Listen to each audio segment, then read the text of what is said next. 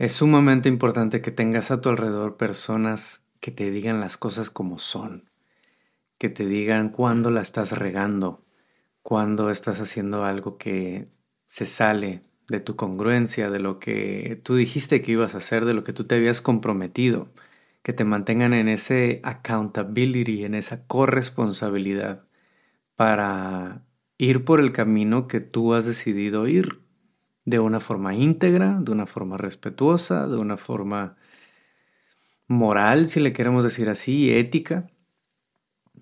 Y no va a ser sencillo tener esas conversaciones. No es fácil tener a esas personas que te dicen cuando estás cruzando esa línea, cuando te dicen que no, cuando te dicen que puedes hacer mejor las cosas.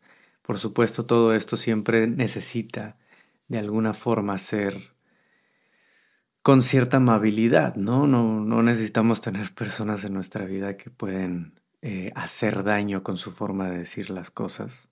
Puede terminar siendo algo muy difícil, demasiado difícil para poder escuchar, pero sí que necesitamos a estas personas que se puedan acercar y decirnos, oye, estoy viendo que estás tomando unas decisiones que simplemente no te están haciendo bien o no le están haciendo bien a las personas de las que te rodeas no están ayudando en las relaciones que estás teniendo con tu familia, con tu pareja, con tus hijos, con tus padres. Y creo que sería bueno hacer algo distinto. ¿Cómo te puedo ayudar? ¿Cómo podemos hacer las cosas diferente? ¿Cómo puedo acompañarte? ¿Cómo puedo apoyarte para que haga las cosas diferente? Eso puede marcar una gran diferencia en nuestra vida, porque Muchos de nosotros, hablo totalmente por mí, pero sé que muchos se identifican con esto, hemos crecido, aprendido y tomado decisiones en gran parte por nuestra cuenta. Analizado, sentido, pensado todo el contexto y qué es lo que tal vez convenga más, cuál será la mejor decisión, siempre en soledad, siempre por nuestra cuenta. ¿No? evaluando todo solo nosotros. Y el poder acompañarse de un grupo, de un círculo de amistades que están en toda la disposición de apoyarte, de darte su punto de vista desde una forma muy saludable y de una forma muy firme, muy amorosa también, es un tesoro totalmente. Creo que el haber iniciado este proyecto de alguna forma fue para yo poder encontrar también esos hombres de los que yo me podía rodear, esos hombres que me podían decir cuando estoy cruzando una línea, cuando necesito retomar mi camino, regresar a ese camino, regresar a ese esa congruencia que todos y todas podemos salirnos de ahí. Podemos no darnos cuenta hasta que ya estamos muy afuera del camino que nosotros queremos realmente para nosotros. Y ahí es donde entra esta necesidad, la necesidad de alguien que desde afuera nos pueda ver y decir, te estás saliendo, estás saliéndote del camino que tú me has dicho que quieres caminar, del camino que tu persona representa. ¿Qué vas a hacer al respecto? ¿Cómo puedo apoyarte?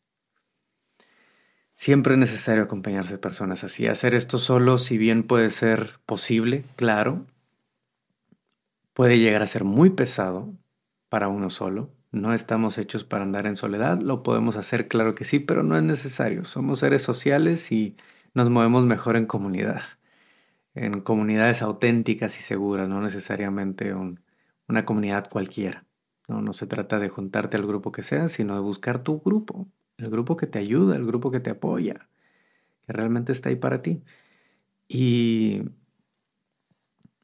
no solo puede ser muy pesado, sino que también nos puede cerrar muchas puertas e ideas de lo que pudiéramos hacer en estos casos y sobre todo nos cierra las puertas a darnos cuenta de cosas que en soledad nos tardaría más tiempo darnos cuenta, porque estamos en medio de la tormenta, estamos en medio del huracán podemos hacer muchas cosas por nuestra cuenta y aprender, pero hay otras cosas que solo vamos a darnos cuenta en comunidad, cerca de personas que se atreven a decirnos cuándo nos estamos saliendo de ese camino, cuándo estamos regándola, cuándo no estamos en congruencia, cuándo estamos siendo incongruentes o poco íntegros con nuestras acciones, nuestras decisiones.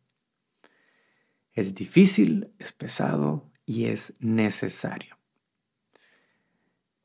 Claro, por un lado se va a necesitar, y esto ya lo estaremos hablando en otro episodio, la capacidad de recibir feedback, la, capacidad de recibir retroalimentación, la madurez emocional suficiente para recibir esa retroalimentación y no descartarla de inicio, sino que sentirla, procesarla, identificar qué es lo que me ayuda para mejorar, qué es verdad y qué no es verdad, ¿no? Que no me resuena pero saber tomar ese feedback de las personas que realmente le importamos y que tienen la firmeza para decirnos las cosas, también requiere de una habilidad aparte, ¿no? Que ya nos estaremos echando un clavado próximamente en, la capacidad de recibir retroalimentación.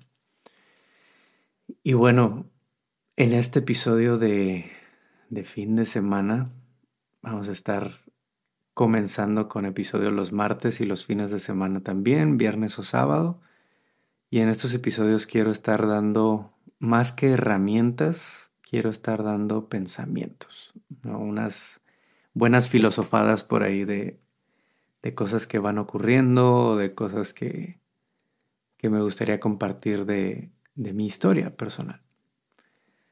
¿No? Y creo que el hablar de este tema, de que necesitamos personas cercanas, es algo que hoy día me estoy dando cuenta que, que si bien me aporta muchísimo, siempre es necesario el, el cuestionar quiénes lo hacen desde el amor y quiénes lo hacen desde una herida, quiénes lo hacen desde el aplastar, cuáles comentarios y cuáles relaciones están siendo hirientes, incluso cuando intentan hablar de estas situaciones que, que le quieren hacer ver a uno, ¿no? Que me quieren hacer ver. Es importante hacernos esta pregunta cuando hablamos de las personas de las que nos acompañamos y nos y nos dicen las cosas como son, qué personas lo están haciendo de una forma que es respetuosa, que es firme y directa, pero también es amable, es empática, que se siente que viene del amor, de un amor duro, un amor fuerte. Pero una cosa muy diferente es ser violento o violenta, ser agresivo, agresiva o ser hiriente con las palabras. ¿no? Y ahí es donde nosotros tenemos que poner una línea de, ok, ¿qué personas son las que conozco que saben darme esa retroalimentación de una manera que me aporta y qué personas no?